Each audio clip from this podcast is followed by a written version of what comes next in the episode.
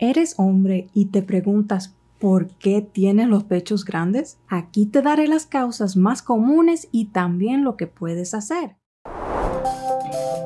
Bienvenidos a otro episodio de Preguntas y Respuestas con la doctora Zaira. Nuestra misión es educarte para que puedas hacer pequeños cambios que te lleven a una vida más sana. Recuerda que si quieres hacerme llegar una pregunta, me lo puedes escribir en la sección de comentarios debajo de este episodio. También puedes visitar doctorazaira.com para comunicarte conmigo o agregarme a tus redes sociales. Hoy te voy a hablar sobre el aumento de los senos en algunos hombres. Lo primero que debes hacer es un autoexamen de seno. Solo para que sepas, los hombres también pueden sufrir de cáncer de seno. Ahora te voy a explicar cómo hacerte un autoexamen rápido de senos. Y recuerda que para seguir recibiendo información como esta cada semana, suscríbete a este canal para que no te pierdas de ningún episodio. Bueno, para hacerte el autoexamen, vas a levantar un brazo por encima de la cabeza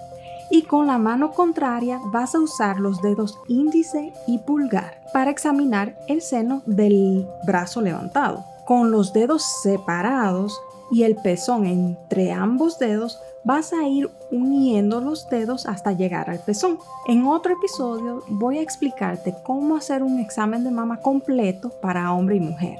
Si no sientes ningún obstáculo hasta llegar al pezón, entonces lo más probable es que tengas pseudoginecomastia o sea que solo es grasa. Y esto es algo muy común en hombres obesos. Soluciones, rebajar o cirugía. Si al hacer el examen sientes un nódulo que no está centrado debajo del pezón, puede ser cáncer o puede ser otro tipo de quiste. Debes ir al médico para hacerte otros estudios y que te diagnostique la causa del nódulo. Si al hacer el examen sientes un nódulo circular centrado debajo del pezón, esto es el tejido mamario aumentado. A esto se llama ginecomastia y se produce por un desbalance hormonal. Tanto los hombres y mujeres producimos estrógeno y testosterona. Los hombres deben tener los altos niveles de testosterona y